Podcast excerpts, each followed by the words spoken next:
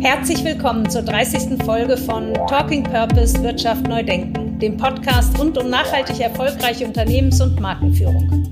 Mein Name ist Annette Bruce und ich bin Gründerin und Geschäftsführerin der Unternehmensberatung und Marketingagentur Creative Advantage aus Hamburg. Mit meinen Gästen diskutiere ich, wie Unternehmen profitabel wirtschaften und gleichzeitig einen Beitrag für das Gemeinwohl leisten können. In den Gesprächen erhaltet ihr Einblicke in die Unternehmen und Organisationen, die den Mut haben, Wirtschaft neu zu denken und damit Teil der Lösung der drängendsten Probleme unserer Zeit sind. Mein Gast heute, Dirk Lenz, Co-Founder von Gut24, einem sozialen Versicherungsmakler, der einen Großteil der Versicherungsprämien an nachhaltige Projekte spendet und damit seine Kunden befähigt, aktiv und ohne finanziellen Aufwand einen Beitrag für nachhaltige Projekte zu leisten. Das Konzept findet Anklang und auch die ersten namhaften Unternehmen bzw. andere Sozialunternehmen wie Vivacon Aqua, Ashoka oder die gemeinnützige GmbH Antropia haben bereits ihren Bestand an Gut24 übertragen. Also es gibt da große Zahlen, die kann ich gerne alle hier anführen, wenn das gewünscht ist, ähm, was eine einzelne Person im Laufe eines Lebens zum Beispiel im Versicherungsbereich an Provisionen verursacht. Wenn ich das weiß, dass es da um fünfstellige Beträge geht, dann habe ich doch auch eine Verantwortung, wenn ich entscheide, wer dieses Geld bekommt. Und meine Bitte ist doch einfach nur, diese Entscheidung bewusst zu treffen und sie nicht aus Gewohnheit zu treffen, sondern wirklich sich einmal zu überlegen, wenn ich mit so viel Geld etwas verändern kann, möchte ich das oder möchte ich es nach wie vor in meinen klassischen Bereich geben, wo es bisher war und dann wird es irgendwo in einem Urlaub oder in einer persönlichen Bereicherung landen. Erfahrt im Podcast, warum für Dirk im Sozialunternehmertum Vertrauen die stärkste Währung ist, warum der chinesische Spruch, wer nach draußen will, muss durch die Tür gehen, sein Leben verändert hat und vor allem, was ihn, den seit 30 Jahren erfolgreichen klassischen Versicherungsmakler, bewogen hat, Gut24 zu gründen und wohin er das junge Start-up führen will. Er lebt im Gespräch einen Gründer, der sich der Herausforderungen seiner Branche sehr bewusst ist, keine Fragen scheut und entschieden ist, die Regeln des Marktes neu zu schreiben. Herzlich willkommen, Dirk. Ja, hallo Annette, ich grüße dich. Dirk, ich freue mich, dass du heute bei uns bist. Ähm, wir haben heute ein ganz spannendes Thema, eins, was ein bisschen vielleicht aus der Reihe fällt und umso spannender finde ich es, dass wir heute Zeit haben, über deine Idee, über dein Konzept zu sprechen. Du bist der Gründer und bist Sozialunternehmer von Good24. Und äh, das hast du gegründet zusammen mit Jens Konrad und Christian Wedel. Aber im Vorgespräch hast du mir schon gesagt, du bist das Sprachrohr und du bist aber auch ganz wichtig der Ideengeber. Was macht Gut24? Was ist eure Idee und ähm, was können wir uns unter dem Sozialunternehmen Gut24 vorstellen? Ja, ich freue mich auch, dass ich heute hier bin. Also Gut24 ähm, ist eine, wie ich finde, ziemlich natürliche Idee, nämlich man tappt Zahlungsströme, also man zapft Zahlungsströme an, die eh schon da sind, nämlich mhm. tägliche Ausgaben. In unserem Fall mhm. sind das Versicherungsprämien. Mhm. Jeder Mensch zahlt Versicherungen. Ähm, ich glaube, es gibt ganz wenige nur in Deutschland, die keine haben. Und in fast all diesen Versicherungsprämien verstecken sich Bestandsbetreuungsprovisionen. Also die mhm. allermeisten Gesellschaften zahlen dieses Geld für die Betreuung eines Vertrages. Und am Ende des Tages bekommt das ein Makler, der den Vertrag betreut und Gut24 wandelt das um, die Gewinne aus diesen Betreuungsprovisionen, in nachhaltige soziale Förderung und Wirkung. Das ist eigentlich die Kurzform der Geschichte. Das heißt, wir ermöglichen es unseren Kundinnen, wir nennen sie Sinnstifterinnen, ähm, mhm. ermöglichen wir es im Prinzip mit ihren ganz normalen täglichen Versicherungsausgaben, die sie seit Jahren schon bezahlen, plötzlich was Gutes zu tun.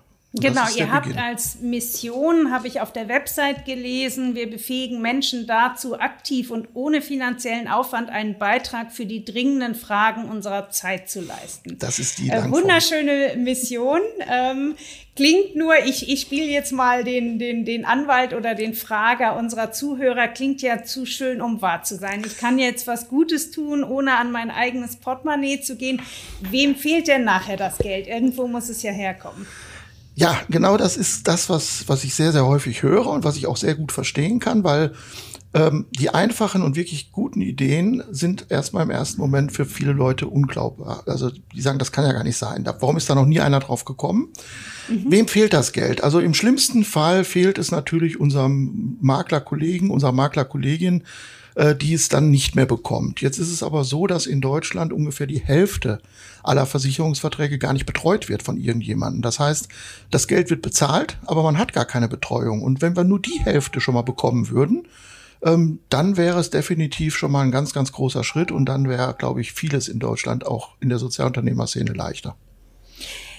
Ja, aber irgendjemand bekommt ja das Geld. Ich nehme mal an, dann verbleibt es in der Versicherung und ist zusätzlich zu der Versicherungsprämie ähm, halt eben ein zusätzlicher Gewinn der Versicherung. Das genau. heißt, jemand bekommt natürlich das Geld. Das heißt, du zapfst es von den Versicherungen ab und sagst so ein bisschen, na, die haben eh genug oder wie ist die Logik? Ja, das ist so ein bisschen so ein bisschen sehr Robin Hood mäßig. Also ähm, wir zapfen es nicht von den Versicherungen ab, sondern die Versicherungen ähm, kassieren dieses Geld mit den Prämien. Es, es wird mhm. im Prinzip für niemanden eingesetzt und im Grunde genommen ähm, ist es uns ja gar nicht vorher bewusst, kommt dieser neuer Vertrag, der zu uns kommt, jetzt von einem Kollegen der ihn vorher betreut hat oder von der Versicherung. Das heißt, wir können das ja nicht steuern. Mhm. Äh, mein Argument ist halt nur, es gibt so viel unbetreute Verträge und alle, die schon mal wissen, ich habe gar keinen Ansprechpartner, die könnten ja auf jeden Fall schon mal zu gut 24 kommen. Also ich sehe das nicht als Wegnehmen, sondern ich sehe es einfach als sinnvolles Umlenken von Zahlungsströmen. Es gibt nämlich genug Geld in Deutschland. Es wird einfach nur an der falschen Stelle ausgegeben. Das ist so ein bisschen unsere Erkenntnisse nach zwei Jahren, die wir uns jetzt äh, mit dem Thema beschäftigt haben.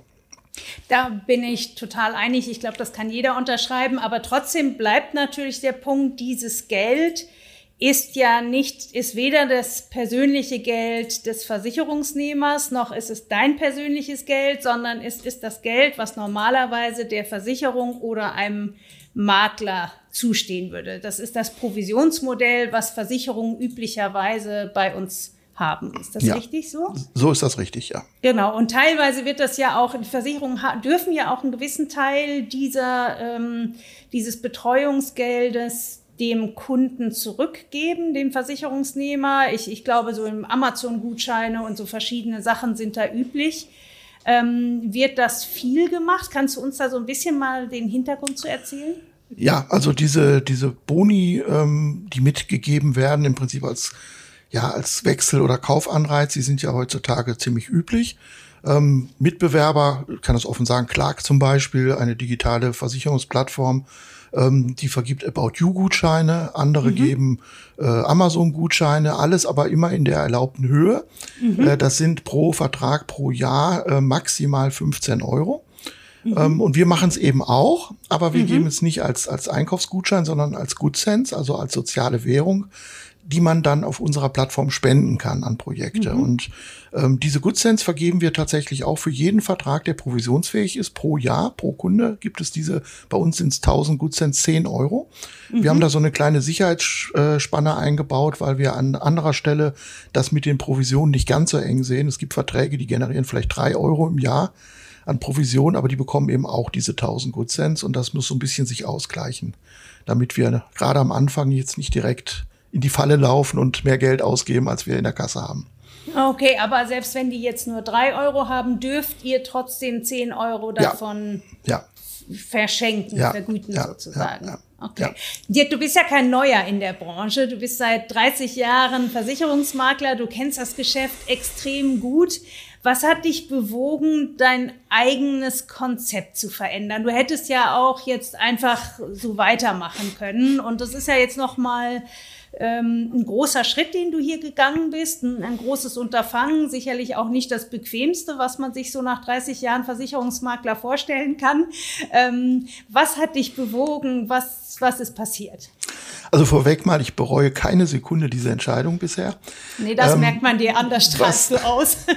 Was, Die Hörer können dich ja nicht sehen, aber ich kann das sehen. Also ich, ähm, das äh, strahlst du definitiv aus. Was hat mich bewogen? Also grundsätzlich gibt es unglaublich viele Dinge, die ich nicht verstehe, beziehungsweise die ich einfach so nicht nachvollziehen möchte weil sie in meinem Wahrnehmungsfeld unlogisch sind. Also viele Entscheidungen in der Politik, viele Zustände in Deutschland, ähm, die Art, wie wir mit unseren Ressourcen, mit unserer Umwelt umgehen, das hat mich schon sehr, sehr lange ähm, ja wirklich gestört. Und dann habe ich irgendwann mal vor etlichen Jahren habe ich einen mein Leben sehr prägenden chinesischen Leitsatz mal gehört und der hieß, wer nach draußen will, muss durch die Tür gehen. Und mhm. über diesen ziemlich einfachen, simplen Satz habe ich tatsächlich es mal geschafft, ein halbes Jahr am Stück nachzudenken, weil er meine Lebenssituation komplett auf den Kopf gestellt hat. Und diese, diese Weisheit, die dahinter steckt, die kann ich nicht immer nur anderen Leuten sagen. Ich kann nicht immer nur sagen, wenn ich was stört, tu was, sondern das gilt für mich ja auch. Und ich mhm. habe einfach jetzt als ich vor 16 Jahren das erste Mal diese Idee hatte, es nicht hinbekommen habe und das Glück hatte, dass Ende 2019 ja durch irgendeine schicksalhafte Fügung, ich nenne es, weil ich sehr gläubig bin, göttliche Fügung, ähm, tatsächlich diese Idee wieder nach oben kam, durch Annette Plex angestoßen, die gesagt hat, Mensch, das ist irre, das müsst ihr machen habe ich es einfach jetzt gemacht. Und ähm, ich glaube, es ist eine der wichtigsten Erkenntnisse, die ich auch gerne weitergebe. Manchmal muss man einfach mal was tun und ähm, mhm einfach wirklich auch mal über diesen eigenen Schatten springen. Und das war so ein bisschen mein Antrieb bei der ganzen Geschichte. Genau, und du bist dann zur Impact Factory gekommen und hast deine Idee, das habe ich in einem anderen Podcast gehört, ganz kurz vor Toresschloss noch äh, eingereicht und bist aber dann genommen worden und dann nahm das Ganze seinen Lauf. Ja. Wie hast du die Gründung dann betrieben? Ja, also es ist tatsächlich so gewesen, dass äh, 15 Minuten vor Aufnahmeschluss ich auf den Enterknopf gedrückt habe, weil mhm. ähm, Christiane Plex am Telefon war und mich wirklich dazu genötigt hat, gesagt hat, du drückst da jetzt drauf, bewerb dich. Und ähm, dann ging es eigentlich rasend schnell. Im Januar war Startup Day im, in Duisburg, in, noch damals noch präsenzmäßig vor Ort mit 150 geladenen Gästen. Mhm. Ich durfte das erste Mal in meinem Leben nach, nach äh, ja damals 57 Jahren ähm, Lebenserfahrung durfte ich auf einer Bühne pitchen. Äh, mhm. Ich wusste überhaupt nicht, was das ist. Ich musste erst mal googeln. Ich habe so vieles gegoogelt im letzten Jahr, dass das glaubt kein Mensch. Inzwischen benutze ich übrigens Gagsy, das ist nur ganz wichtig für alle, okay. die sagen, wie kann der Mann noch Google verwenden. Ähm, also es ist einfach ganz schnell gegangen, weil die Unterstützung war riesengroß. Ich habe dort Leute kennengelernt, ähm, die uns sofort unterstützt haben. Den, den äh, Jens Konrad, äh, also unser Mitgründer, der ist Zukunftsforscher in Berlin und, und hat das studiert und hat selber sechs Jahre schon Erfahrung im Sozialunternehmerbereich. Mhm der hat mir alles beigebracht, was ich überhaupt wissen musste. Ich, ich war ja ein völliger Superdau. Also ich war ja der dümmste anzunehmende Sozialunternehmer, den man sich vorstellen konnte. Ähm, ich habe äh, wirklich alles von der Pike auf lernen müssen, habe das aber auch wirklich als Bereicherung empfunden und deshalb ging es auch sehr gut. Und ähm, dann sind wir dort wirklich äh, vorbereitet worden auf alle Dinge, die wir jetzt als erfahrene, in Anführungszeichen, Unternehmer noch nicht wussten. Also wir konnten mhm. natürlich eine Firma gründen, wir wussten, wie das grob funktioniert. Wie der Versicherungsbereich funktioniert, wussten wir sehr gut. Aber ja wie vernetzt man sich? Wie, wie kriegt man tatsächlich Glaubwürdigkeit in der Branche? Wie, wie, ähm, wie stellt man einen, einen, einen Golden Circle dar? Wie äh, erzielt man wirklich Purpose? Und, und was bedeutet das überhaupt? All diese Dinge, wie misst man Impact zum Beispiel? Ein ganz spannendes Thema habe ich letzten Freitag noch lange darüber diskutiert. Ähm, das sind Themen gewesen, die uns alle fremd waren und die haben wir dort gelernt. Und das hat uns tatsächlich die Möglichkeit eröffnet, heute hier als Sozialunternehmen aufzutreten und nicht als Versicherungsmakler. Was ist der Unterschied? Genau, Sozialunternehmen ist so ein bisschen ein Buzzword. Ähm, man, ich glaube, viele haben keine so richtige Vorstellung ja. davon. Du warst Versicherungsmakler, du bist jetzt Sozialunternehmer. Was genau ist ein Sozialunternehmer und bedeutet das, dass du deinen Bestand jetzt in dem Sozialunternehmen Gut 24 führst oder wie müssen wir uns das vorstellen? Ja, also auch das ist, ist wirklich sehr spannend. Ähm, ein Versicherungsmakler verfolgt eine persönlich, ein persönliches Ziel in der Regel. Wenn er ein guter Makler, eine gute Maklerin ist, dann ist das erste Anliegen, seine Klienten vernünftig zu versorgen, gut zu beraten und die in Sicherheit zu bringen. Also sprich Altersvorsorge, tägliche Risiken und solche Dinge. Ähm, grundsätzlich verfolgt er aber auch natürlich das Ziel, seine eigene wirtschaftliche Stärke zu mehren und, und seine Ziele, persönlichen Ziele zu erreichen und durch seine Arbeit eben ein gutes Leben zu führen. Alles völlig legitim. Genau. Ein Sozialunternehmer verfolgt eine Mission und eine Vision und ähm, die hat in der aller, allermeisten Fällen eigentlich nur sehr wenig mit sich selbst oder mit ihm selbst zu tun. Also ähm, das erste große Ziel, ähm, was Gut 24 hat, ist ähm, diese wirtschaftlichen Systeme in Deutschland dazu zu, ich sage jetzt mal bewusst zu drängen, ähm, auch ihre Teile ihrer Gewinne demnächst nicht mehr zu privatisieren. Also unsere Vision ist es, dass es unanständig wird, als Unternehmen, als Wirtschaftsunternehmen 100 Prozent der Gewinne in Shareholder Value zu geben. Ähm, wenigstens ein Teil muss in Purpose fließen. Das ist unsere Vision. Mhm. Und die Mission ist eigentlich auch erstmal sehr uneigennützig Äh, unsere Mission ist es nämlich, den Verbraucherinnen vor Augen zu führen, welche Macht sie mit ihren täglichen Kaufentscheidungen ausüben können. Mhm. Also es gibt da große Zahlen, die kann ich gerne alle hier anführen, wenn das gewünscht ist, ähm, was eine einzelne Person im Laufe eines Lebens zum Beispiel im Versicherungsbereich an Provisionen verursacht. Wenn ich das weiß, dass es mhm. da um mhm. fünfstellige Beträge geht, dann habe ich doch auch eine Verantwortung, wenn ich entscheide, wer dieses Geld bekommt. Und meine Bitte ist doch einfach nur, diese Entscheidung bewusst zu treffen und sie nicht aus Gewohnheit zu treffen, sondern wirklich sich einmal zu überlegen, wenn ich mit so viel Geld etwas verändern kann, möchte ich das oder möchte ich es nach wie vor in meinen klassischen Bereich geben, wo es bisher war und dann wird es irgendwo in einem Urlaub oder in einer persönlichen Bereicherung landen. Ähm, das sind so die Unterschiede. Also der, der Sozialunternehmer, um es kurz zu machen, verfolgt übergeordnete Ziele in meiner Wahrnehmung zum, zum Beispiel im gesellschaftlichen Bereich, im Bereich des Zusammenlebens und, und der Lösung von Problemen. Das ist eigentlich der gravierende Unterschied. Dirk, nochmal, ich bohre jetzt nochmal noch ein bisschen nach. Ähm, Du betreibst das Geschäft ja schon sehr lange. Was ist der Unterschied dazu? Du hättest ja auch sagen können, okay, meine Maklerprovision, ich, ich brauche das nicht mehr nach 30 Jahren, ich nehme das einfach und spende das an soziale Projekte. Ja. Das war die Ursprungsidee vor 16 Jahren. So wollte ich es damals machen. Heute weiß ich, dass es ähm, mit Spenden einfach überhaupt nicht getan ist. Ähm, wenn ich alleine mir nochmal vor Augen führe, wie lange wir intern diskutiert haben über dieses, ich nenne es jetzt mal hochtrabend Ethikpapier, was wir uns gegeben haben. Mhm. Mhm. Also wer wird gefördert, was wird gefördert, wie wird gefördert. Das haben wir am Anfang wirklich heftigst diskutiert. Ähm, wir haben uns dazu entschlossen zu sagen, wir möchten zum Beispiel nicht füttern, sondern mhm. wir möchten heilen. Das heißt, Missstände abstellen, nicht lindern, wenn es irgendwie geht. So, wenn ich jetzt in irgendeine Organisation Geld spende, dann ist das eine fremdgesteuerte Wirkung, die also diese Organisation dann für mich übernimmt. Wir sind aber fest davon überzeugt, dass es Bereiche gibt im Sozialunternehmertum, die einer besonderen Fürsorge bedürfen. Zum mhm. Beispiel all diese Start-ups, diese, diese Projekte, die in der Seed-Förderung, also in der Startförderung, noch Geld bekommen haben von Stiftungen oder ähnlichem, jetzt bewiesen haben, sie sind wirklich tragfähig. Sie können das, was Sie gesagt haben. Und nach zwei, drei Jahren ist plötzlich die Finanzierungsebene weg. Das heißt, es gibt keine großartigen Töpfe mehr in Deutschland für etablierte Startups. Mhm. Und da müsste man einfach rein, da muss man helfen, weil genau da entsteht die Wirkung. Die entsteht ja nicht in den ersten sechs Monaten eines Unternehmens, sondern meistens nach mehreren Jahren erst. Und aber nochmal, Dirk, du hättest doch das Geld, was du als Makler eingenommen hast, einfach auf die gleichen Projekte geben können, statt das über ein Sozialunternehmen zu machen.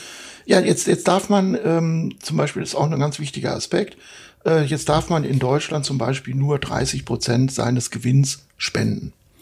Ähm, mhm. das heißt auf Deutsch, hätten wir jetzt diese Zahlen geben wollen, die wir vorhaben zu geben, mhm. hätten die als Spende deklariert, dann hätten mhm. wir sie auch noch versteuern müssen zum Schluss. Das hätten wir nicht gekonnt, mhm. weil wir das Geld dafür nicht mehr gehabt hätten. Das wäre ja weg gewesen. Mhm. Also es gibt mehrere Gründe, warum es Sinn macht, wirklich ein eigenes Sozialunternehmen zu mhm. gründen und das Ganze wirklich auf die Füße zu stellen und, und von, von unten nach oben äh, auf ein Fundament, was dann am Ende auch wirklich große Wirkung verträgt. Mhm. Also wir möchten ja nicht nur ein paar tausend Euro im Jahr spenden, mhm. sondern unser Ziel ist es, 2025 im Millionenbereich Förderung zu erzielen. Ob das jetzt zwei oder drei Millionen sind oder wenn der Schicksal es will, vielleicht noch viel mehr, werden wir sehen. Aber es ist definitiv angedacht, eben wirklich eine große Wirkung zu erzielen. Und dafür bedarf es eben einem gemeinnützigen Dach oben drüber, was eben diese Spenden mhm. steuerfrei vergeben darf. Es bedarf einer, einer Impact Venturing, die in der Lage ist, Projekte zu fördern, die eben nicht gemeinnützig sind, aber trotzdem förderwürdig. Also es gibt sehr viele bürokratische Hürden in Deutschland, die es eben nötig machen, einmal genauer nachzudenken, was ist der richtige Weg, um dahin zu kommen, wo ich eigentlich hin will.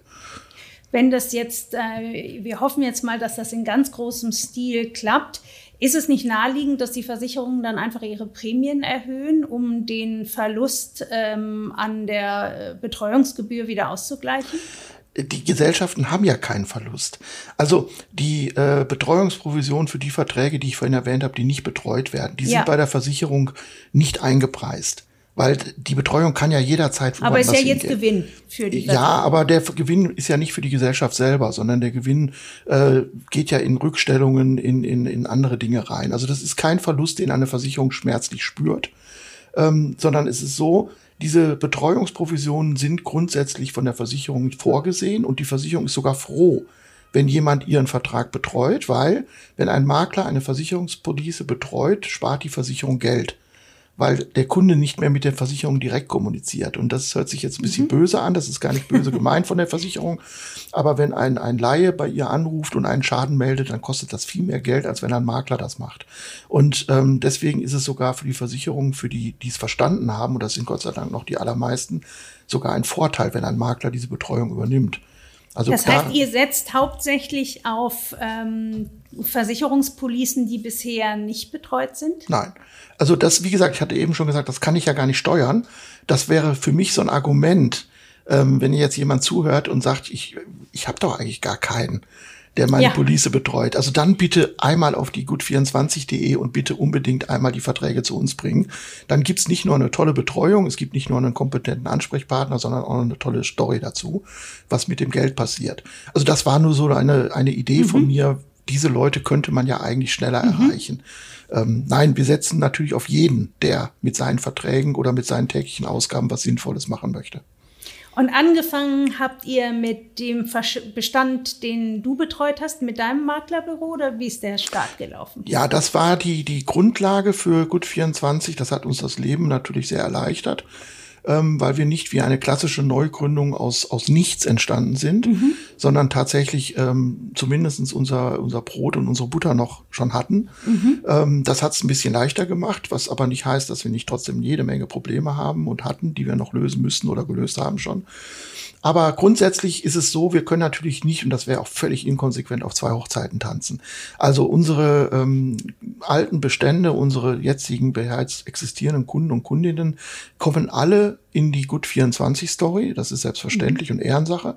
Ähm, das geht leider nicht so schnell, wie wir es gerne hätten, weil auch da spielt wieder das Finanzamt eine wichtige Rolle und, äh, und Vorschriften und ähnliches. Äh, wir wollen ja nicht am Ende äh, unsere, unsere äh, Kunden, die wir uns selber praktisch schenken, auch noch mit einer riesen Steuer bezahlen müssen. Ähm, also das wird gerade alles gebaut. Das ist so eine Art Blaupause, die wir gerade bauen für mhm. zukünftige Maklerkäufe, die wir durchaus anstreben. Wir möchten also andere Makler, die in Ruhestand gehen oder ähnliche Dinge haben, ihr Geschäft aufzugeben, einladen, sprecht mit uns. Wir mhm. retten und safen eure Lebensarbeitsleistung vor digitalen Plattformen wie Clark und Co. Das heißt, wir würden dafür sorgen, dass diese Bestände erhalten bleiben, dass sie weiter gut betreut sind. Und das machen wir mit uns gerade selber auch. Mhm. Das heißt, äh, um diesen kleinen Schlenker, weil der ist ja ganz interessant, andere Makler, die normalerweise äh, zur Pensionierung ihren Bestand verkauft hätten, die können den jetzt an euch was sagt man, verkaufen oder? Ja, verrenten lassen, über, verrenten übertragen. Lassen. Also der Gedanke dahinter ist recht einfach. Ein Makler ist in der Regel heutzutage von Altersarmut bedroht. Das hört sich total zynisch an, weil das sind ja die, die es eigentlich wissen müssen, wie es geht. Das liegt mhm. aber daran, dass diese Bestandsverkäufe eben nicht mehr diese Erträge bringen wie früher. Das liegt an den digitalen Plattformen. So ein Bestand äh, kann man heute innerhalb von einem Jahr halbieren oder mehr. Ähm, das ist nicht mehr sicher für den Käufer und der Käufer zahlt halt nicht mehr entsprechend dafür. Und wir haben gesagt, das darf nicht sein, weil zu einer nachhaltigen Story gehört auch das Beschützen und, und Wertschätzen von Lebensarbeitsleistungen aus meiner Sicht mit mhm. dazu. Wenn ein Makler 30 Jahre einen tollen Job gemacht hat für seine Kunden und jetzt in Rente gehen möchte und weiß, ich, ich überlasse die alle ihrem Schicksal, äh, und ich selbst habe noch nicht mal was davon, dann ist das nicht okay aus unserer Sicht. Und dann haben wir gesagt, wir würden dann mit diesem Kollegen, der Kollegin ins Gespräch gehen, würden dieses ganze Unternehmen übernehmen. Also nicht nur den Bestand, wir würden das ganze Unternehmen übernehmen, würden dann gegebenenfalls eine lebenslange Rente zahlen und würden äh, entsprechend eben äh, dafür sorgen, dass dieser Bestand erhalten bleibt. Also das ist die Grobstory, die, die kurze Story. Das ist ja eine ganz positive, weitsichtige Story. Wie ist denn die Resonanz von den anderen Maklern ähm, auf eure Gründung und auf eure Idee? Also ganz offen gesagt hat uns noch nicht wirklich, haben uns noch nicht so viele wahrgenommen. Äh, das okay. ist aber völlig, ich finde das auch völlig wird natürlich. Wird sich aber bald ändern, da bin das ich sicher. Wird sich ganz sicher bald ändern. Die, die es schon wahrgenommen haben, mit denen ich aktiv ins Gespräch gegangen bin, der klassische Case ist hierfür ein, ein äh, Kunde möchte gerne zu uns kommen und hat aber einen Makler und der Makler sagt dann, was machst du da? Und äh, diese drei, vier Kolleginnen und Kollegen habe ich tatsächlich schon live gesprochen und habe denen unser Konzept erklärt, ihnen erklärt, wir sind nicht auf, auf Konkurrenz, sondern auf Kollaboration ausgerichtet. Das heißt, wir wollen eigentlich alle Makler gut machen. Ähm, mhm. Das geht nicht, mhm. indem man denen alle vors Knie tritt, dann sind die böse und reden nicht mehr mit uns. Also wir sind da sehr, sehr entspannt und sehr, ähm, sehr offen. Und die fanden das auch alle sehr cool. Also die, die ich gesprochen habe, sagten, Mensch, das ist ein wichtiges Thema. Ähm, ein Kollege, ich sage jetzt keinen Namen, deshalb darf ich es offen sagen, sagte, wir sind ja auch komplett nachhaltig. Ich sage, boah, super, was macht ihr denn? Ja, wir verwenden nur noch Glasflaschen im Büro. Also da ist noch viel Aufklärungsbedarf. Also da muss ja. man wirklich noch sehr viel Überzeugungsarbeit leisten. Aber die Bereitschaft war bisher in allen Gesprächen spürbar.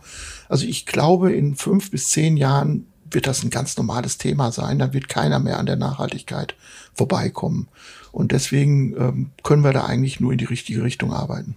Du äh, benutzt ja häufiger den Begriff nachhaltig. Was ist denn an eurem Konzept nachhaltig?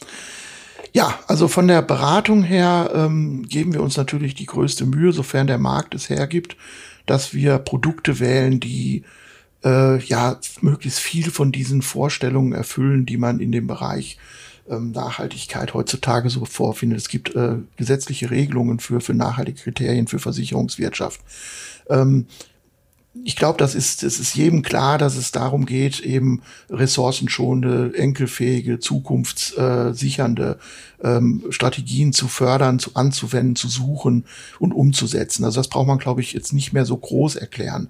Was in unserem besonderen, in unserer eigenen Tätigkeit besonders nachhaltig sein soll, das ist eben so, das sind in meiner Wahrnehmung die Details, wie wir mit mit Detailfragen umgehen, wie wir intern mit dem Team umgehen, wie wir mit, mit unseren Kolleginnen und Kollegen zum Beispiel umgehen, wie wir mit dem Thema Geld umgehen, dass wir es eben nicht privatisieren, sondern sozialisieren. Also man, mir hat mal jemand gesagt, wieso Steuern zahlen ist auch eine Sozialisierung des, des Gewinns.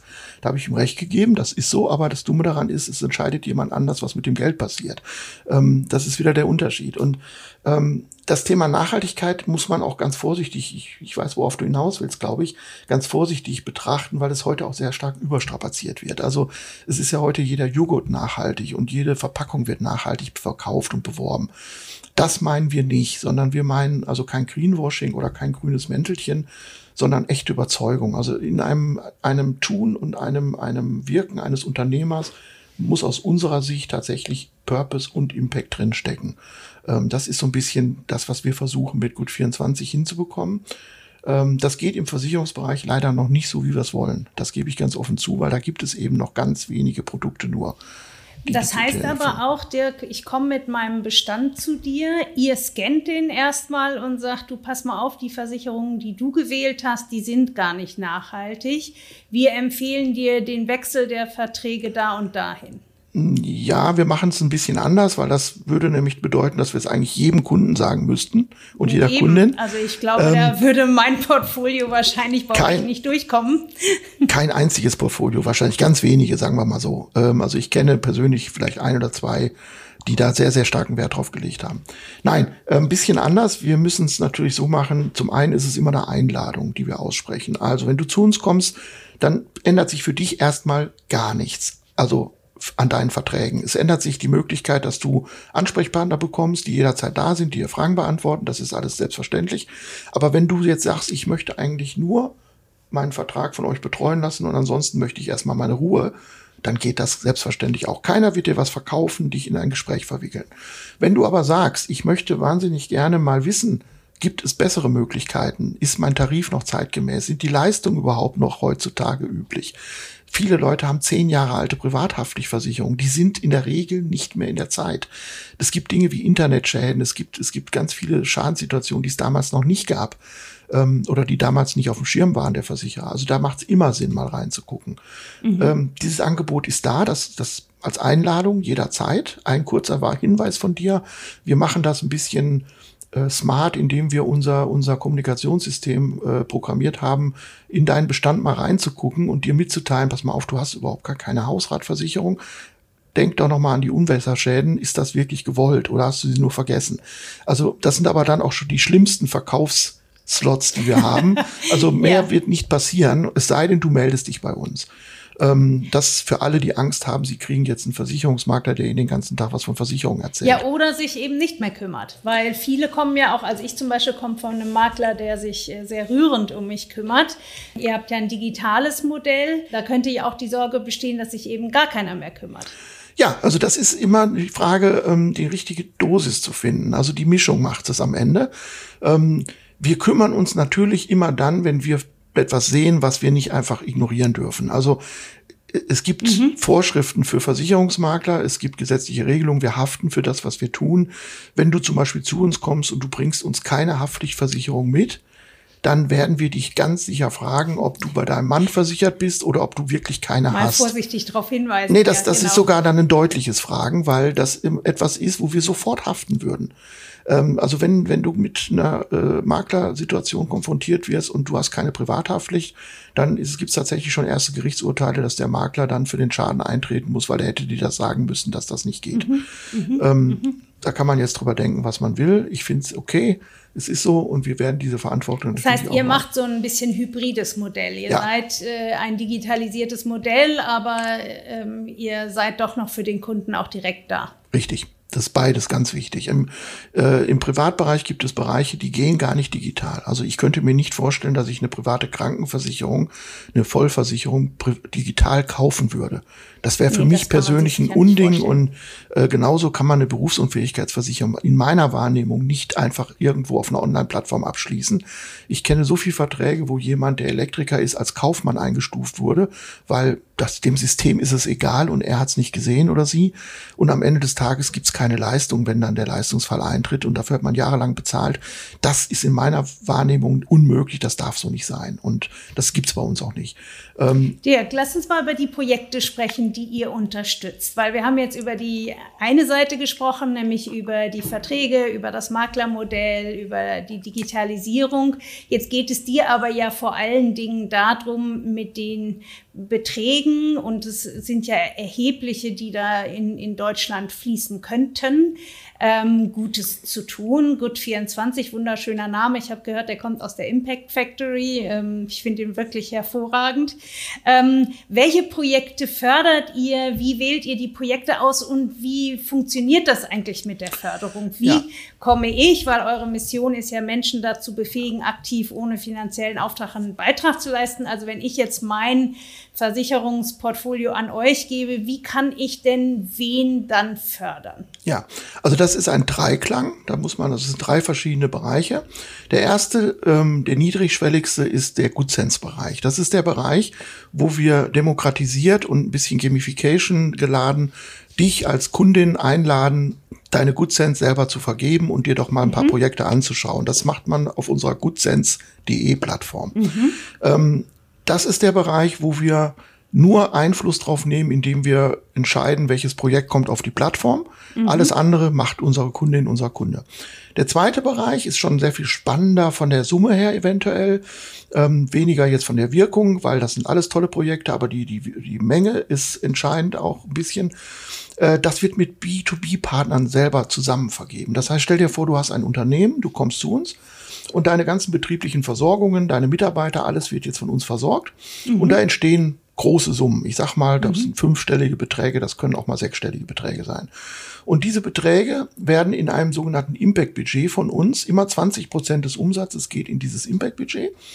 Ähm, und dieses Impact-Budget kann der Kunde nicht für sich, aber mit uns gemeinsam für Projekte ver vergeben. Das heißt, mhm.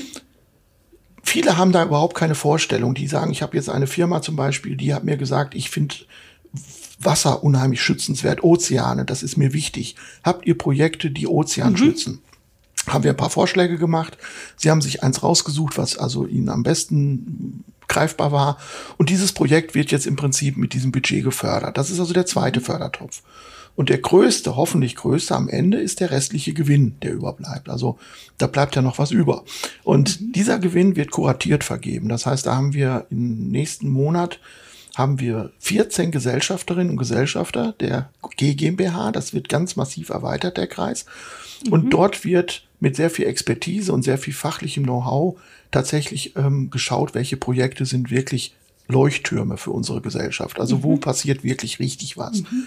Das können Ashoka sein, das kann Viva Con Aqua sein, um mal ein paar bekannte Beispiele zu nennen. Oder Tauschebildung für Wohnen ist für mich persönlich mein privater Leuchtturm, was die Christine Plex da in Duisburg und Gelsenkirchen und jetzt auch in Witten macht, ist sensationell. Ähm, aber auch ganz andere Projekte werden dort tatsächlich unterstützt. Und dann gibt's ja auch noch Unterstützung, die nicht monetär ist. Also zum Beispiel Coaching, ähm, das ganze Betreuen von Startups, äh, Dienstleistungen. Ähm, ein Startup braucht eine EDV-Entwicklung, ein Startup braucht eine Markenbildung.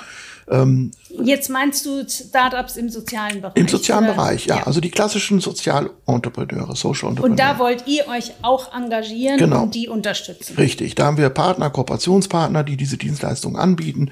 Die könnten dann über die Impact Venturing mhm. zum Beispiel bezahlt werden, nachdem mhm. wir uns an diesem Startup vielleicht mit einer kleinen Beteiligung beteiligt haben, damit das Ganze auch steuerlich wieder sauber läuft. Ähm, dann ist es ein eigenes Unternehmen, dann kann man eben auch ähm, preiswerte Darlehen vergeben oder, oder, oder. Also es gibt ein riesen Betätigungsfeld und ähm, auf deine Frage vom ganz zum Anfang nochmal zurückzukommen, warum spendet man nicht alles? Einfach. Das ist genau das, was dann eben nicht mehr in unserer Hand läge. Und das möchten wir gerne nicht, weil mhm. wir meinen, wir machen das mhm. besser, sondern weil wir gewisse Vorstellungen haben, was da passieren soll, möchten wir gerne da auch noch mit steuern dürfen. Zwischendurch ein Hinweis in eigener Sache. Wer sich noch näher mit Purpose beschäftigen will, dem empfehle ich unser neues Buch Corporate Purpose, das Erfolgskonzept der Zukunft, wie sich mit Haltung, Gemeinwohl und Profitabilität verbinden lassen. In diesem Buch erläutern wir, was Corporate Purpose ist und warum er ein Unternehmen von Grund auf verändern kann. Sie erhalten einen Leitfaden und jede Menge Praxiswissen, um auf der Grundlage von Purpose ein tragfähiges Geschäftsmodell mit starken Marken und einem überzeugenden Beitrag zum Gemeinwohl entwickeln und implementieren zu können. Ausführliche Fallbeispiele von Marken wie VD, Veleda oder Essity und den Hamburg Towers, die auch schon hier im Podcast zu Gast waren, zeigen auf, wie Unternehmen Purpose in der Praxis erfolgreich umsetzen. Das Buch ist als Softcover und als E-Book überall erhältlich. Dirk, wie kommen die Beträge zusammen? Also ihr habt das ja, ist ja ganz schön, finde ich, gemacht mit den Good Cents. Ähm, dadurch klingt es auch erstmal ein bisschen mehr. Ich habe hier, ich habe gesehen, auf eurer Website heißt es 732.000 Good Cents habt ihr bisher in Projekte investiert. Also 7.320 Euro sind mhm. das.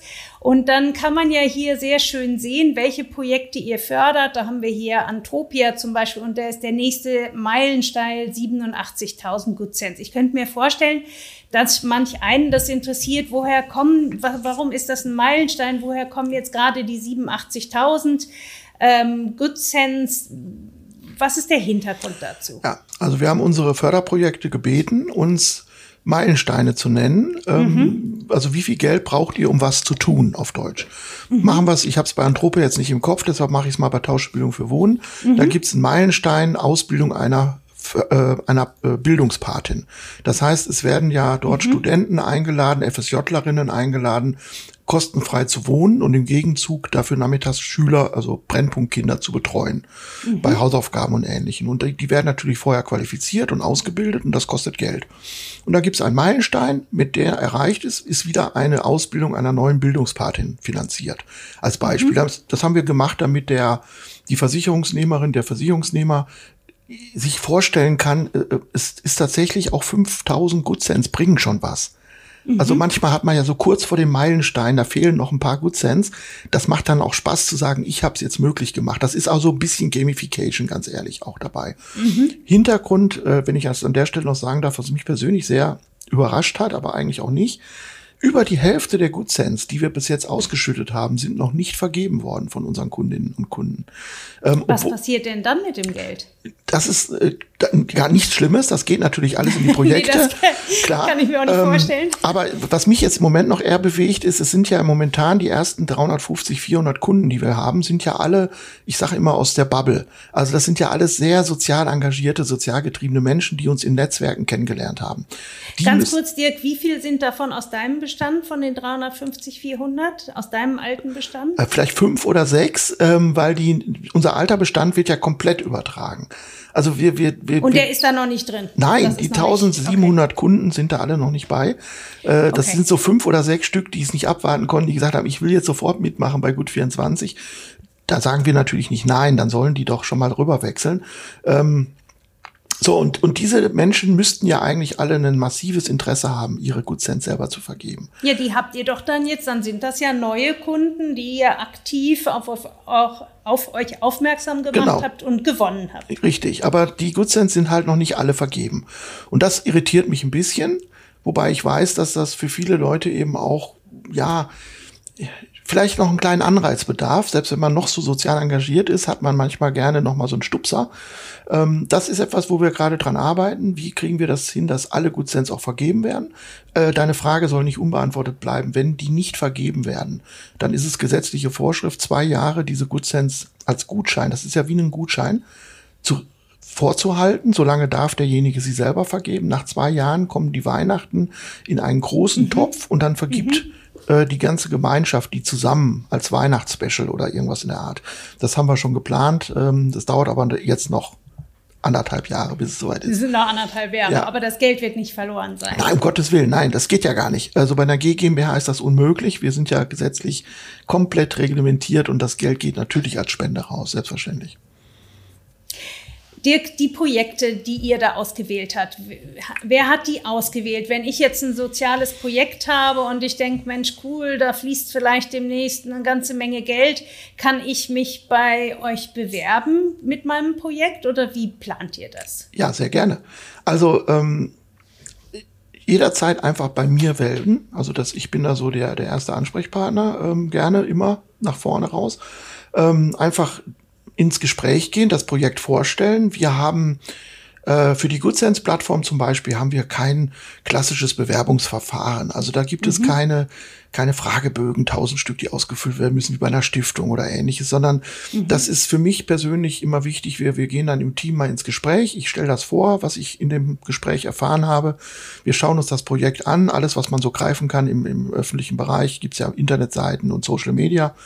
Und wichtig ist für mich immer, auch vor allen Dingen die Personen, die dahinter stehen. Also die Wirkung ist wichtig, klar, es sollte eine vernünftige Wirkung sichtbar sein, es sollte ein gemeinnütziges Projekt sein, das ist die Voraussetzung, sonst geht es nicht auf der GoodSense-Plattform. Also die Gemeinnützigkeit ja. muss anerkannt sein und die Personen müssen einfach überzeugend brennen für das, was sie da tun. Das ist mir persönlich ganz, ganz wichtig, weil ich weiß, dass die, der Erfolg von, von, von Social Startups zu 70 Prozent von den Personen abhängt, die dahinter sind. Das ist meine feste Überzeugung. Jetzt habe ich gesehen, ihr unterstützt zum Beispiel Viva Con Aqua. Konntet ihr denn jetzt andersrum gesagt auch Viva Con Aqua überzeugen, ihre Versicherung in euren Bestand zu ja, geben? das darf ich sagen, das konnten wir. Ähm, ja. Und wir, wir haben auch Ashoka äh, gewinnen können als, als Kunden ja. und, und Frische Post und äh, Collex und ähm, ähnliche große Firmen. Ähm, also wir haben schon ein paar Erfolge, wenn man das so nennen will, mhm. erzielen dürfen. Also wir haben Unterstützung erfahren äh, als Testimonials auch von, von, von namhaften mhm. Partnern. Da sind wir auch super stolz drauf und ähm, das ist auch eine gewisse Verpflichtung und eine gewisse, gewisse ja, ja. Bürde würde ich nicht sagen, sondern ein Anreiz einfach auch wirklich immer exakter zu arbeiten noch und noch präziser zu sein in dem, was wir tun. Weil eines habe ich nach drei Tagen verstanden in der Impact Factory. Äh, dass die einzige Währung, die wirklich alles überragt in der Sozialunternehmerszene, ist Vertrauen.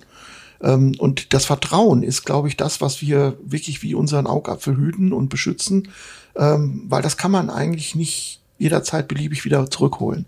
Also ich glaube, da habt ihr euch ja auch kein leichtes Ziel gesetzt, ja. denn Versicherungsbranche, ja. ob gerecht oder ungerecht, das wollen wir heute hier nicht mehr diskutieren, hat ja leider immer damit zu kämpfen. Ähm, kann man denen denn trauen? Von ja. daher habt ihr euch da eine echt große Aufgabe gestellt, zu sagen, wir wollen Sozialunternehmen im Bereich Versicherungen ähm, und äh, sind uns bewusst, die, die mhm. größte Währung ist Vertrauen. Also ich, ich Große da, Aufgabe. Ich habe da nur eine Bitte einfach nach, nach außen an alle unsere zukünftigen Kundinnen und Kunden. Ähm, für alles, was wir verantworten, dürft ihr super kritisch mit uns sein.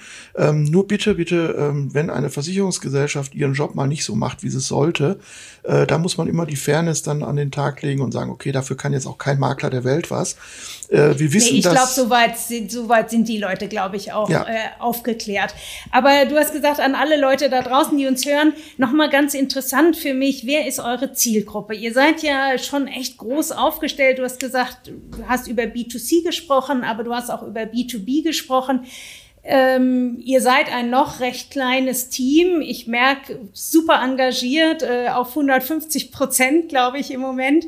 Aber wo gehen eure Kräfte als erstes hin? Wollt ihr ein paar ganz große B2B-Kunden generieren oder wollt ihr B2C-Kunden? Wo seid ihr? Was, was ist euer bester Zielkunde im Moment? Ja, also die, die Strategie ähm, ist ja eine Bootstrapping-Strategie, die wir an den Tag legen. Das heißt, für das die, die es nicht wissen, erklären, die es nicht wissen, wir wir ziehen uns sozusagen an den eigenen Haaren auf die Füße.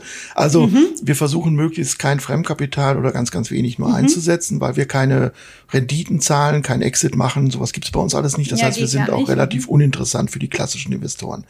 Das heißt, wir müssen jetzt erstmal gucken, dass wir das Marketing, dass all diese Bereiche aus eigener Kraft entstehen. Mhm. Dazu ist es natürlich unglaublich hilfreich, wenn wenn einige ähm, äh, Businesskunden auf uns zukommen oder wir auf sie zukommen dürfen ähm, und sagen, okay, übernehmt unsere Versicherungsbetreuung, macht unsere Mitarbeiterversorgung.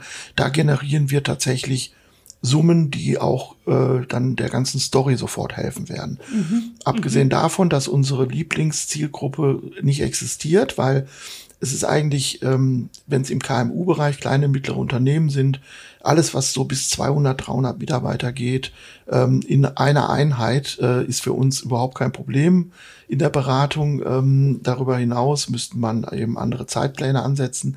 Ähm, also klassische Corporates, die gerne in die Nachhaltigkeit transformieren möchten, sind natürlich perfekt da fang, mhm. fängt man mit dem Versicherungsbereich mal an und hat schon den ersten mhm. wichtigen Bereich nachhaltig gestaltet. Wir haben übrigens auch ganz viele tolle Kooperationspartner. Wir können alle anderen Bereiche, ob das Strom, Zahlungssysteme, Banken, äh, Geldwirtschaft, das, wir können also alles nachhaltig gestalten und äh, vermitteln und können da Kontakte herstellen. Das heißt, wenn man mit uns spricht, kriegt man eigentlich in die halbe Unternehmung direkt nachhaltig, wenn man möchte. Mhm. Ähm, das ist eine tolle Zielgruppe und im B2C-Bereich je mehr Menschen Gut 24 kennen, und da ist es ja so, dass das Ganze über unsere Plattform, über unsere Webseite recht einfach funktioniert, also drei mhm. Minuten und wir brauchen da auch selber nicht viel Energie reinstecken. Ja, genau, Dirk, nimm doch noch mal gerade eine Minute Zeit und erklär mal, was man machen müsste, wenn man zu euch wechseln möchte als B2C-Kunde. Ich, ich glaube, das wäre noch mal ganz wichtig für Leute, die uns jetzt zuhören und sagen, Mensch, eine tolle Sache möchte ich sofort machen. Was müssen die denn tun? Die gehen bitte auf gut24.de, also good24.de, klicken auf den Button jetzt mitmachen. Dann gibt's ein Registrierungsformular, da trägt man seine E-Mail-Adresse, zweimal ein Passwort ein, das muss gewisse Kriterien erfüllen, man muss die Datenschutzerklärung anklicken, das ist alles üblich heutzutage, mhm. erklären, dass man kein Roboter ist und dann mhm. ist man im internen digitalen Versicherungsordner. Das ist dann der persönliche mhm. Bereich für jeden Einzelnen, wo man seine Versicherungsverträge eintragen kann also Gesellschaft, Sparte und Versicherungsnummer reicht uns völlig aus. Keiner muss mhm. jetzt die mhm. ganzen Policen kopieren oder sowas. Ähm, und eine Maklervollmacht mit dem Finger oder mit auf dem Handy oder mhm. auf dem Bildschirm einmal die Maklervollmacht erteilen. Und dann ist man unsere Kundin, unser Kunde. Und der Rest geht dann vollautomatisch. Ähm, ich habe an der Stelle eine ganz große Bitte, wenn es irgendwie möglich ist, bitte alle Verträge übertragen. Das ist so ein mhm. bisschen wie beim Arzt. Ähm, es funktioniert halt nur, wenn man den gesamten Überblick hat, mit der, mit der Betreuung wirklich gut. Manche übertragen uns ihre gesetzliche Krankenversicherung und ähm, da, das ist toll, aber die bringt nun keine Wirkung, weil es eine gesetzliche Krankenversicherung ist. Äh, also so die Standardverträge wären toll und dann können wir auch wirklich unsere Makleraufgabe erfüllen. Also wir sprechen hier jetzt von Haftpflicht, von Unfall, von Hausrat. den ganz klassischen Versicherungen, ja, wie Hausrat, auch, die so jeder hat. Ja, die Lebensversicherung, die Rentenversicherung mhm. gerne, also diese Dinge sehr, sehr gerne. Alles generiert in der Regel Good Sense. Und schon mancher hat gestaunt, wie viel da äh, zusammenkommt tatsächlich äh, pro Jahr. Kriege ich denn dann von euch eine Rückmeldung ähm, insgesamt oder kriege ich die Rückmeldung in Form der Good Sense? Wie bin ich beteiligt an dem Ganzen? Sowohl als auch. Es gibt äh, mehrere E-Mail-Kommunikationsmodule. Äh, du wirst begrüßt, ähm, du kriegst mitgeteilt, welcher Vertrag Wirkung erzielt, welcher nicht. Das gibt's ah, ja, ja, auch. Mhm. Ähm, du kriegst deine GoodSense-Kontostand mitgeteilt, wirst eingeladen, auf die GoodSense-Plattform dich zu registrieren, dort deine GoodSense selber zu vergeben. Du kriegst Mitteilung, wenn Projekte, die du gefördert hast, ihre Meilensteine erreicht haben. Ähm, du hast auf dem internen Bereich, auf der GoodSense-Plattform einen, einen ähm, persönlichen Bereich, wo du so eine Art Whiteboard mit Medaillen siehst, dann siehst du schon, äh, ah, ja. was du alles schon gefördert hast und wie weit du schon bist mit deiner Förderung. Ähm, also so ein bisschen dieses Gamification, das gehört mit dazu. Die Leute sollen ja auch Spaß haben bei dem, was wir da machen. Ähm, ja, also du wirst eigentlich ziemlich engmaschig begleitet mit E-Mails, allerdings ja, eben nicht, okay. nicht penetriert oder zugespammt. Das und auch nicht die üblichen Werbe-E-Mails, noch nein, die nein, und die nein. Versicherung abzuschließen, sondern mehr darüber, was mit meinem Geld, ja. mit meinen Good Sense passiert. Ja. Dazu habe ich noch eine Frage. Ich bin hier jetzt gerade zum Beispiel auf dem Projekt Viva Con Aqua und da stehen die 27 Unterstützerinnen namentlich. Ich frage das jetzt bewusst. Ähm, kann ich auch sagen, ich möchte da nicht namentlich aufgeführt werden, weil manch einer möchte das vielleicht ja, nicht so gerne. Du kannst anklicken, ob du anonym bleibst. Ähm, wenn du das möchtest. Irgendwo bei irgendwelchen Projekten steht auch anonym dabei. Ähm, mhm. Und äh, du musst auch kein Bild einstellen, das machen auch nur die, die es wollen. Äh, du kannst auch genauso gut so ein Avatar oder irgendwas hochladen. Mhm. Ähm, also da ganz klar, äh, deine persönliche Präferenz datenschutztechnisch geht immer vor. Selbstverständlich, du kriegst auch unseren Newsletter nicht, wenn du ihn abgewählt hast ähm, zum Beispiel. Also das sind die üblichen Verfahren. Das ist ja heute alles selbstverständlich. Also ähm, da sind wir jetzt auch nicht anders unterwegs, nur weil wir behaupten, dass wir eben gute Menschen sind und was Gutes tun, äh, missachten wir natürlich diese Regeln. Ja, mit nicht. dem Gutmenschen sein ist ja sowieso immer ein ja. bisschen schwierig. Ja. Dirk, letzte Frage ähm, an dich. Ähm, wie hat denn dein privates Umfeld reagiert? Was haben die Leute gesagt? Der Dirk, jetzt wird er ganz verrückt. In, in ja. den letzten 50ern, da will er die Welt nochmal neu erfinden. Oder haben die gesagt, Mensch, Dirk, toll und von dir haben wir nichts anderes erwartet. Ja, sowohl als auch. Also ähm, tatsächlich mein allerengstes Umfeld, ähm, also meine Frau zum Beispiel, hat nur gesagt, das ist typisch für dich, absolut wahnsinnig tolle Idee und äh, ganz mhm. ehrlich, muss das sein. Ähm, ja. Also die klassische Reaktion, die ich auch so erwartet ja. habe. Ähm, und dann habe ich alles gehört von äh, jetzt der alte Mann muss sein Karma-Konto nochmal aufmöbeln, äh, bis hin zu, äh, mein Gott, Wahnsinn, wenn ich was tun kann, äh, sag Bescheid, äh, mhm. das kann man nur unterstützen. Wie lange willst du denn noch? Wurde ich zigfach gefragt. Ich sag dann immer, wenn ich mit 80 noch reden kann, meine Hände benutzen kann und noch was sehe, äh, dann bin ich dabei. Also ich habe kein Rentenalter im glaub, Kopf. Das glaubt dir jeder sofort, ähm, der jetzt zugehört hat, ja? Ja, alles andere wäre auch blöd, weil das fängt jetzt gerade an, richtig Spaß zu machen und äh, dann hört man ja nicht irgendwann in fünf Jahren auf oder so. Das ist äh, Vielleicht sagt man mir irgendwann, du Dirk, es ist jetzt gut, lass mal andere. Äh, wir ja. bauen das Team bewusst so, dass es junge Menschen beinhaltet, die das fortführen können. Also gut 24 soll nicht bis zum Ende meiner Wirkungskette geplant sein, sondern das soll wirklich für die Zukunft geplant sein. Und ähm, deswegen gibt es da ganz sicher auch Nachfolger. Also ähm, ich bin kein Klasse. Bundeskanzler, ich muss mir nicht über meinen Abgang Gedanken machen. Nee, das ist das Schöne ja. daran in der Wirtschaft. Ne? Ja. Dirk, vielen herzlichen Dank. Ein tolles Gespräch über eine Idee, von der man sich tatsächlich fragt, wieso hat die eigentlich noch keiner gehabt? Dirk Lenz hat die Idee, hat mit Gut24 sie auch sehr tatkräftig umgesetzt mit einem tollen Team an der Seite. Ihr wollt die Versicherungsbranche in gewisser Weise ein bisschen revolutionieren. Ihr wollt aufmerksam machen und ihr wollt vor allen Dingen ganz viele Good Sense sammeln, um viele gute soziale Projekte unterstützen zu können, um einen Beitrag zu leisten zur Lösung der drängendsten Probleme unserer Zeit. Und ähm, ich glaube, du hast mit deiner Energie und deiner Überzeugung hier sehr angesteckt. Ähm, und ich wünsche euch ganz, ganz viel Erfolg auf dem weiteren Weg und äh, werde das sehr eng begleiten. Und ja, toi, toi, toi, viel Erfolg und viele, viele neue Kunden wünsche ich euch, die ihre Policen an euch übertragen. Ja, Dank, ganz, Dirk. Ganz lieben Dank, Annette. Vor allen Dingen danke, dass ich heute hier sein durfte. Ähm, ich habe mich gefreut. Es hat richtig viel Spaß gemacht. Sehr gerne. Super. Tschüss. Tschüss. Ja, ich hoffe, es hat euch gefallen heute und ihr schaltet wieder ein. In den nächsten Wochen geht es weiter, unter anderem mit Pia Schnück von Rewe, mit der ich über die Nachhaltigkeitsinitiativen und den Transformationsprozess des Handelsgiganten spreche. Wenn ihr uns unterstützen wollt, bewertet den Podcast bei iTunes und noch besser, empfehlt ihn direkt an eure Freunde weiter. Und das Wichtigste natürlich, bleibt dran und seid auch nächste Woche wieder dabei. Ich wünsche euch ein schönes Wochenende oder schöne Woche, je nachdem, wann ihr den Podcast hört. Und grüße sehr herzlich eure Annette Bruce.